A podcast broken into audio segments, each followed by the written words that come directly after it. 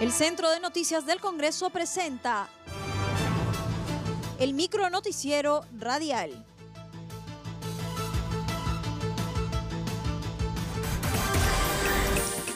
¿Cómo están? Los saluda Claudia Chiroque. Hoy es viernes 3 de julio y estas son las principales noticias del Congreso de la República. Hoy se desarrollará sesión plenaria a las 9 de la mañana.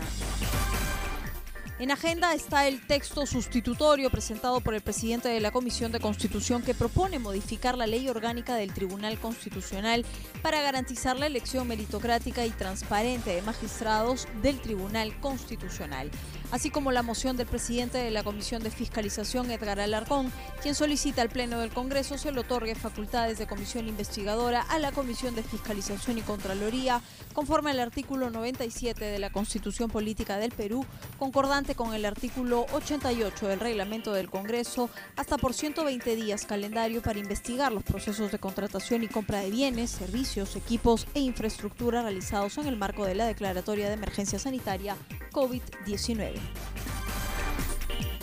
Congreso reconoce a gobierno de Alemania por donación de pruebas moleculares de COVID-19. El presidente del Congreso, Manuel Merino de Lama, acompañado del segundo vicepresidente, Guillermo Aliaga, y el presidente de la Comisión COVID-19, Leonardo Inga, hicieron un reconocimiento a especialistas enviados por el gobierno de Alemania que realizaron una donación al Perú de 100.000 pruebas moleculares para combatir la pandemia por el COVID-19. Fue en el marco de la reunión que sostuvo con los médicos integrantes del Grupo de Expertos de Intervención Rápida en Salud de Alemania, a quienes agradeció por la labor cumplida en nuestro país, así como la entrega de 30.000 pruebas moleculares en la región Tumbes, 50.000 en Iquitos y 20.000 en Lima. Congresistas solicitan mejores estrategias para el otorgamiento de fondos a las MIPES.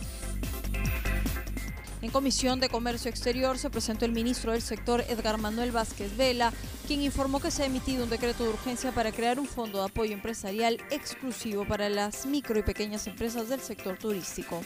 Resaltó que el programa va a apalancar 1.500 millones de créditos con posibilidad de ampliarse de acuerdo a los recursos públicos y estimó que superaría los 20.000 beneficiarios a nivel nacional.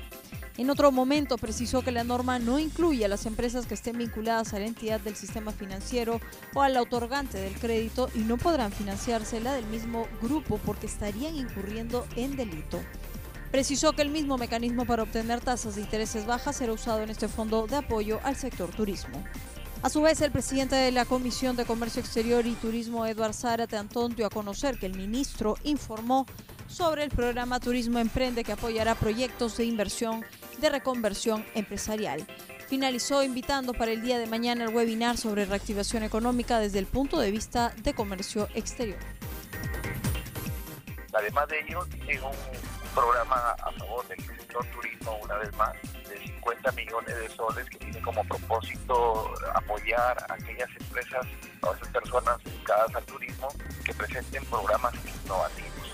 Y lo importante de este presupuesto, que ha sido multiplicado por 20, porque antes solo el Ministerio de Comercio Exterior y Turismo presupuestaba 5 millones de soles, hoy día lo han multiplicado prácticamente por 10, ¿no? y ahora 50 millones de soles que son un fondo no retornable para aquellas empresas que presenten sus proyectos y que no van a ser beneficiados.